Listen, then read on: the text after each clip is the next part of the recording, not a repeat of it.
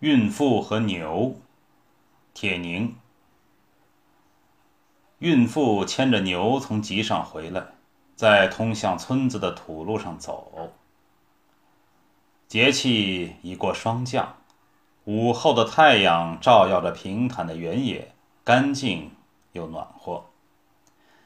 孕妇信手撒开缰绳，好让牛自在。缰绳一撒，孕妇也自在起来。无牵挂地摆动着两条健壮的胳膊，他的肚子已经很明显的隆起，把碎花薄棉袄的前襟儿支起来老高，这使他的行走带出了一种气势，像个雄赳赳的将军。牛与孕妇若即若离，当他拐进麦地，歪起脖子啃麦苗时，孕妇才唤一声：“嘿，出来！”黑是牛的名字，牛却是黄色的。黑迟迟不肯离开麦地，孕妇就恼了。嘿，他喝道，他的吆喝在寂静的旷野显得悠长，传得很远，好似正和远处的熟人打着亲热的招呼。嘿，远处没有别人，黑只好独自响应孕妇这恼。他忙着又啃了两口，才溜出麦地，拐上了正道。远处已经出现了那座白色的牌楼，穿过牌楼，家就不远了。四下里是如此的旷达，那气派堂皇的汉白玉牌楼宛若从天而降，突然矗立在大地上，让人毫无准备。即使对着牌楼望了一辈子的老人，每逢看见这蓝天下这耀眼的存在，仍不免有种突然的感觉。孕妇遥望着牌楼，心想：多亏我嫁到这儿啊！每回见到牌楼，孕妇都不免感叹她的出嫁。孕妇的娘家在山里，山里的日子不如山前的平原，可孕妇长得俊。俊就是财富，俊就叫人觉得日子有奔头。孕妇的爹娘供不起闺女上学，却也不叫她做粗活，什么好吃的都紧着她，仿佛在武装一个能献得出手的宝贝。他们一心一意要送出这宝贝出山，到富裕的平原去见他们终生也见不着的世面。孕妇终于嫁到了山前。她的婆婆自豪地给她讲解这里的好风水。这地盘本是清朝一个王爷的坟茔，王爷的陵墓就在村北，那白花花的大牌楼就属于那个王爷。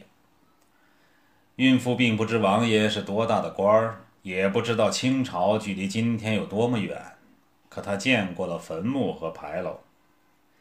墓早已被盗，只剩了一个盆样的大坑。坑里是疯长的荒草和碎砖烂瓦。孕妇站在坑边，望着坑底那些阴沉的青砖，想着：多亏我嫁到了这儿啊！这大坑原本也是富贵的象征，里边的宝贝虽已被盗贼劫空，可它毕竟成过宝贝。这坑，这牌楼，保佑了这地方的富庶，这就是风水。孕妇在这风水宝地过着舒心的日子，人更俊了，没有村人敢耻笑她那生硬的山里口音。公婆和丈夫待她很好，丈夫常说：“为了媳妇儿，什么钱多他就干什么。”如今的城市需要各式各样的高楼大厦，农闲时丈夫就随建筑队进城做工，婆婆搬过来与孕妇作伴儿。净给她沏红糖水喝，红糖水把孕妇的嘴唇弄得湿漉漉的红，人就异常的新鲜。婆婆逢人便夸儿媳，俊的少有。孕妇怀孕了，越发显得娇贵，越发任性的愿意出去走走。她爱赶集，不是为了买什么，而是为了什么都看看。婆婆总是牵出黑。来让孕妇骑，怕孕妇累着身子。黑也怀了孕啊！孕妇想，但她接过了缰绳。她愿意在空荡的路上有黑作伴。她和他各自怀着一个小生命，仿佛有点同病相怜，又有点共同的自豪感。于是，他们一块儿舔着骄傲的肚子上了路。孕妇从不骑黑，走快走慢也由着黑的性儿。初到平原，孕妇眼前十分的开阔；住久了平原，孕妇眼里又多了些寂寞。住在山里，望不出山去，眼光就短。可平原的尽头又是些什么呢？孕妇走着想着，只觉得她是一辈子也走不到平原的尽头了。当他走的实在沉闷，才冷不丁叫一声“嘿呀”，他夸张地拖着长声，把专心走路的黑弄得挺惊愕。黑停下来。拿无比温顺的大眼瞪着孕妇，而孕妇早已走到他前头去了。四周空无一人，黑直着脖子，笨拙而又急忙地往前赶，却发现孕妇又落在他的身后。于是孕妇无声的乐了：“嘿呀！”她轻轻地叹着，平原顿时热闹起来。孕妇给自己造出来一点热闹，觉得太阳底下就不仅是她和黑在闲散的走，还有她的叫嚷，她的肚子响亮的蠕动，还有黑的笨手笨脚。像往常一样，孕妇从集上空手而归，伙同着黑，慢慢走进了那牌楼。太阳的光芒渐渐柔和下来，涂抹着孕妇有些浮肿的脸。涂抹了她那蒙着一层小汗珠的鼻尖儿，他的鼻子看上去很晶莹。远处依稀出现了三三两两的黑点儿，那些放学归来的孩子。孕妇累了，每当她看见在地上跑着跳着的孩子，就觉出身上累。这累源于他那沉重的肚子，他觉得实在是这肚子跟他一起受了累，或者。干脆就是肚里的孩子在受累。他双手托住肚子，直奔躺在路边的那块石碑，好让那肚子歇歇。孕妇在石碑上坐下，黑又信步去了麦地闲逛。这巨大的石碑也属于那个王爷，从前被同样巨大的石龟驮在背上，与那白色的牌楼遥相呼应。后来，这石碑让一些城里来的粗暴的年轻人给推倒了。孕妇听婆婆说过，那些年轻人也曾经想推倒那堂皇的牌楼，推不动，就合计着用炸药。婆婆的爹率领着村人给那些青年跪下，牌楼保住了，那石碑却再也没有立起来。石碑躺在路边。成了过路人歇脚的作物，边边沿沿让屁股们磨得很光滑。碑上刻着一些文字，字很大，个个如同海碗。孕妇不识字，她曾经问过丈夫那些什么字，丈夫也不知道。丈夫只念了三年小学，于是丈夫说：“知道了有什么用？一个老辈子的东西。”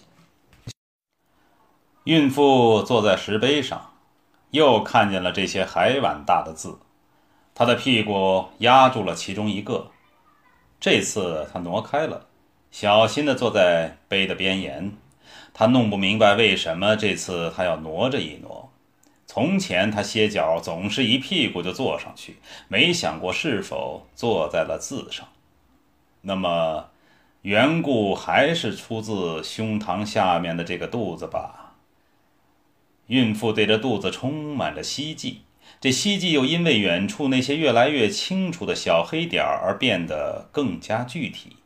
那些放学的孩子，那些孩子是与字有关联的。孕妇莫名的不敢小视他们，小视了他们，仿佛就小视了她现实的肚子。孕妇相信，她的孩子将来无疑要加入这上学放学的队伍。她的孩子无疑要识很多字，她的孩子无疑要问她许多问题，就像她从小老是在她母亲跟前问这问那。若是她领着孩子赶集，孕妇对领着孩子赶集有着近乎狂热的向往。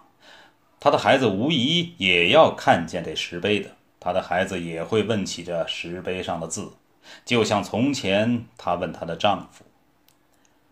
她不能够对孩子说不知道，她不愿意对不起她的孩子，可她实在不认识这碑上的字啊。这时的孕妇心中惴惴的，仿佛肚里的孩子已经出来逼她了。放学的孩子们走进了孕妇和石碑，各自按照辈分和她打了招呼。他叫住了其中一个本家侄子，向他要了一张白纸和一杆铅笔。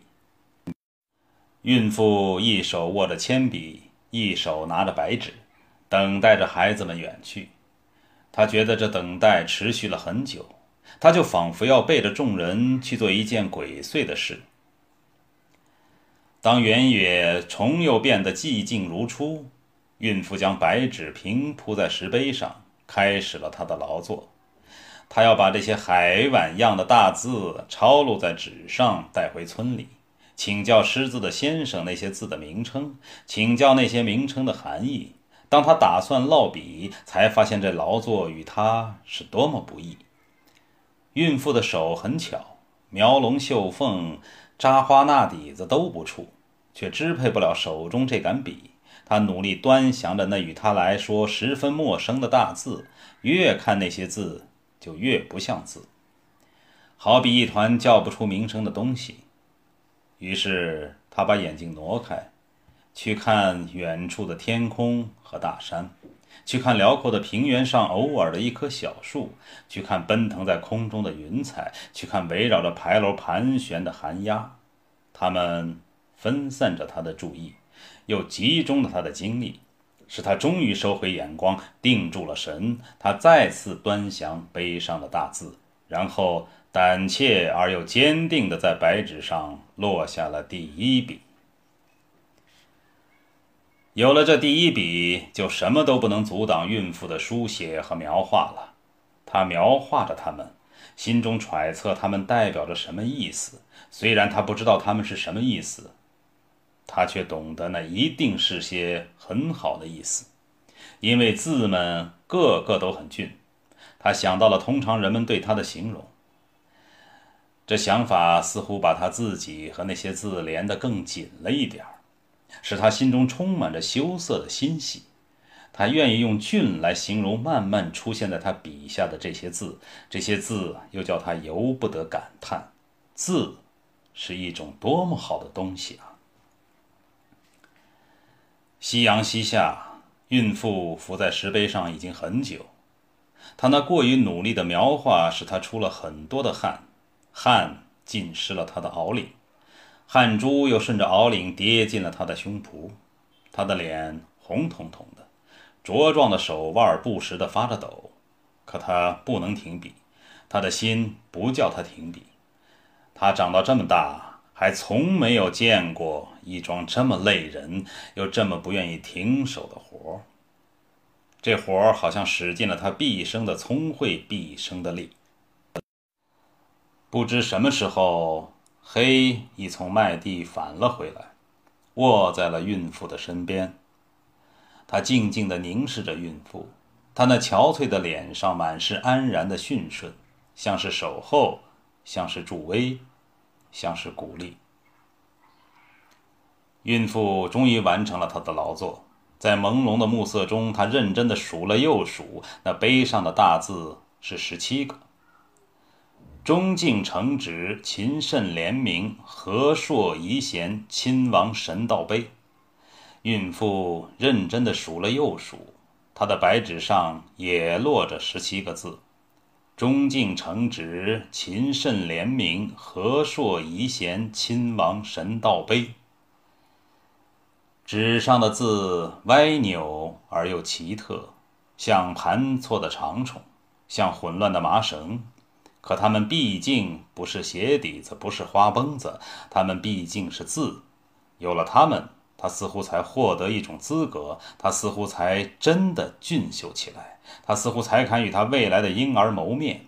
那是他提前的准备，他要给他的孩子一个满意的回答。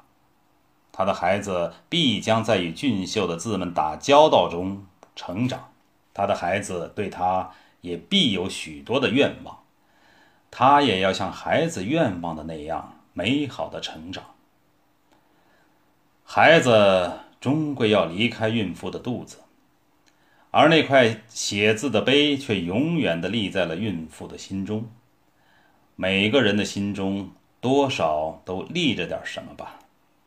为了他的孩子，他找到了一块石碑，那才是心中的好风水。孕妇将她劳作的果实揣进袄兜，捶着酸麻的腰。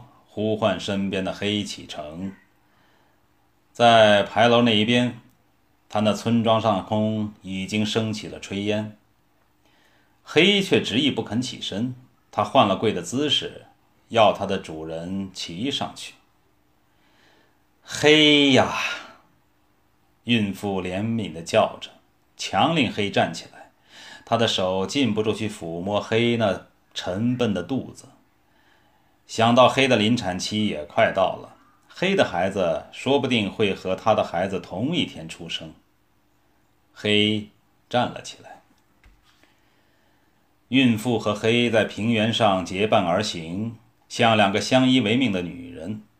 黑身上释放出的气息使孕妇觉得温暖而可靠，她不住地抚摸他，他就拿脸蹭着她的手作为回报。孕妇和黑在平原上结伴而行，互相检阅着，又好比两位检阅着平原的将军。